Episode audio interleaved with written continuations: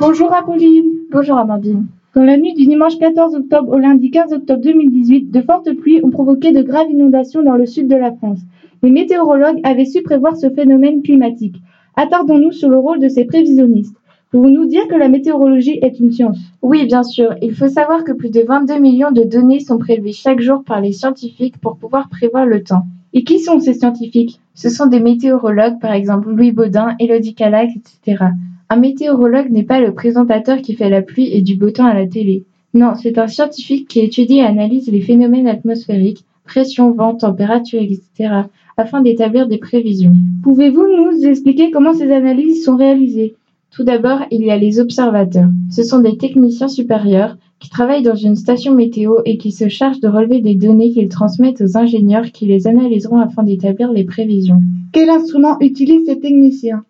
Ils utilisent la girouette qui mesure la direction du vent, le baromètre pour mesurer la pression atmosphérique, le thermomètre pour mesurer la température, l'hydromètre à cheveux pour mesurer l'humidité, le pluviomètre pour mesurer la hauteur de la pluie, l'anémomètre pour mesurer la vitesse du vent. Eh ben dis donc, ça en fait une liste. Et ensuite, que font les ingénieurs avec ces données?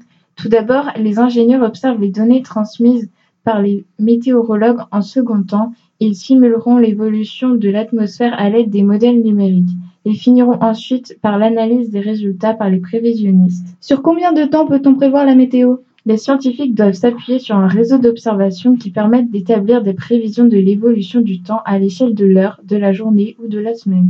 En quoi est-ce important de publier la météo tous les jours à la télé? Les prévisions météorologiques sont utiles afin de réduire la vulnérabilité des populations. Ainsi, Météo France émet des bulletins de vigilance sur lesquels figurent les phénomènes météorologiques dangereux. Que devons-nous retenir du métier des météorologues? Le métier de météorologue est un métier scientifique qui étudie et analyse les phénomènes atmosphériques. Ils utilisent des instruments de mesure pour définir le temps sur un court terme. Les météorologues transmettent alors leurs données aux ingénieurs qui évalueront l'évolution de l'atmosphère et finiront par l'analyse des résultats par les prévisionnistes. Au vu des prévisions qui sont annoncées, les escargots vont pouvoir faire leur baluchon. Le soleil sera de la partie. Pour plus d'informations, consultez les livres de quatrième d'SVT. Mm-hmm.